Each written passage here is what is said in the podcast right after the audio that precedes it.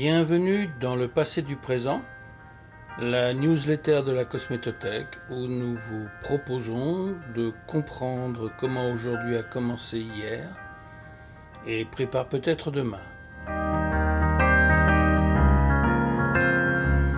Ce podcast va assez probablement en interpeller certains car il a pour thème un sujet un peu particulier. Ce sujet m'avait d'ailleurs valu quelques remarques désagréables lorsque j'avais une première fois eu l'idée de me pencher sur cette question. Il s'agit de la peau imprimée. Quand on parle de nos jours de la peau imprimée, on fait référence à toute une série de techniques d'ingénierie tissulaire qui permettent de travailler ce tissu un peu particulier qu'est la peau. Il s'agit de faire pousser la peau pour lui donner des fonctionnalités particulières, soit thérapeutiques, comme le traitement des grands brûlés, soit de recherche pour comprendre son fonctionnement. Ceci intéresse bien évidemment l'industrie cosmétique. Tout ceci se fait avec des cellules de différents types que l'on injecte dans des matrices spécifiques pour former des peaux ayant certaines spécificités particulières. Ces techniques utilisent de plus en plus souvent des imprimantes 3D, ce qui a donné le terme de peau imprimée. Elles ont fait l'objet d'une médiatisation telle que beaucoup de gens sont maintenant au courant.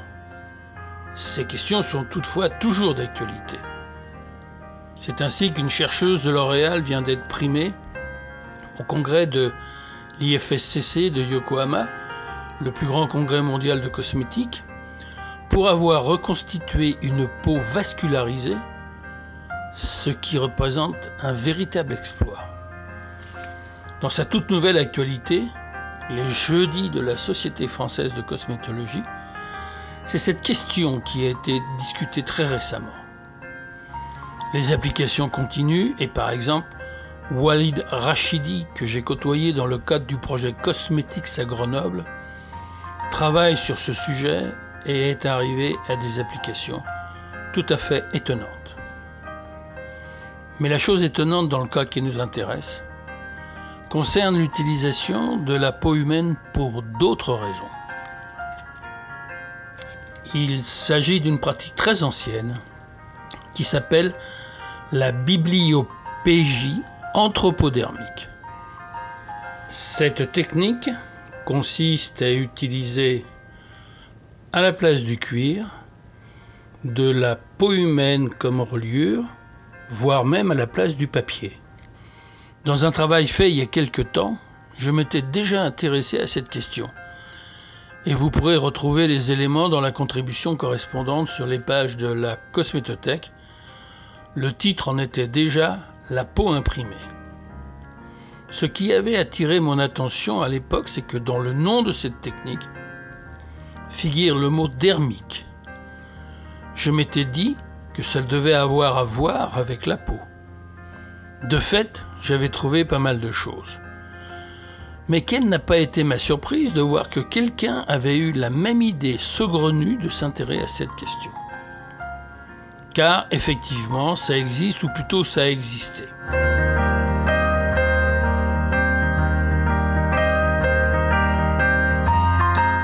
La journaliste de Futura Science, Emma Hollen, fait intervenir une chercheuse en anthropologie, Jennifer Kerner, docteur en archéologie préhistorique et funéraire.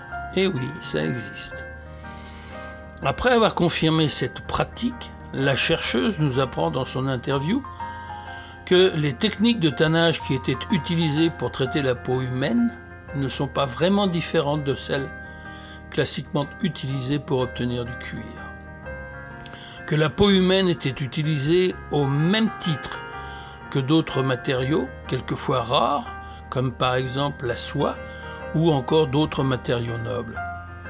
Que ces livres étaient devenus des accessoires de mode rares et précieux.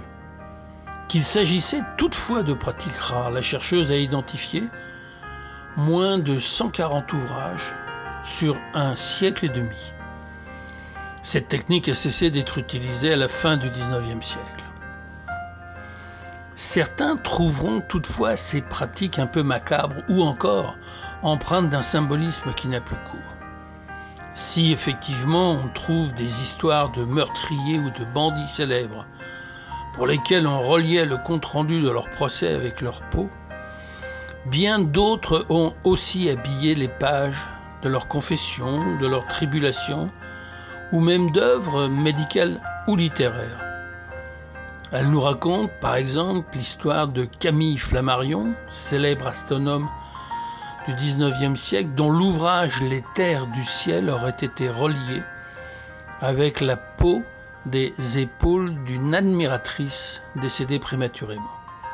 Et il y en a bien d'autres des histoires. Selon cet article, ces pratiques n'ont plus cours. Toutefois, ce phénomène rencontre un regain d'intérêt, en particulier aux États-Unis, où un ouvrage sur ce thème a été publié très récemment. Mais dans le même temps, nous dit-elle, des livres de collection de cette facture verraient leur valeur diminuer actuellement. Je vous encourage à lire cette publication et de regarder la vidéo qui va avec dans les colonnes de Futura Science. Il n'y a rien de morbide. Merci de votre attention. Vous retrouverez dans la contribution sur le site de la Cosmétothèque concernant les liens utiles pour documenter cet article.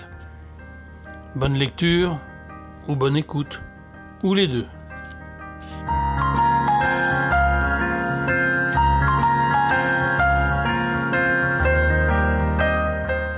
Si cette contribution vous a plu, n'hésitez pas à en parler autour de vous et de nous faire part de vos commentaires. Ce podcast est une production originale de la Cosmétothèque. Il a été écrit et présenté par Jean-Claude Le Joliffe et réalisé par Denis Cantrel. Pour ne rater aucun épisode, abonnez-vous sur une de vos plateformes habituelles de podcast ou écoutez-les directement sur le site de la Cosmétothèque www.cosmétothèque.com.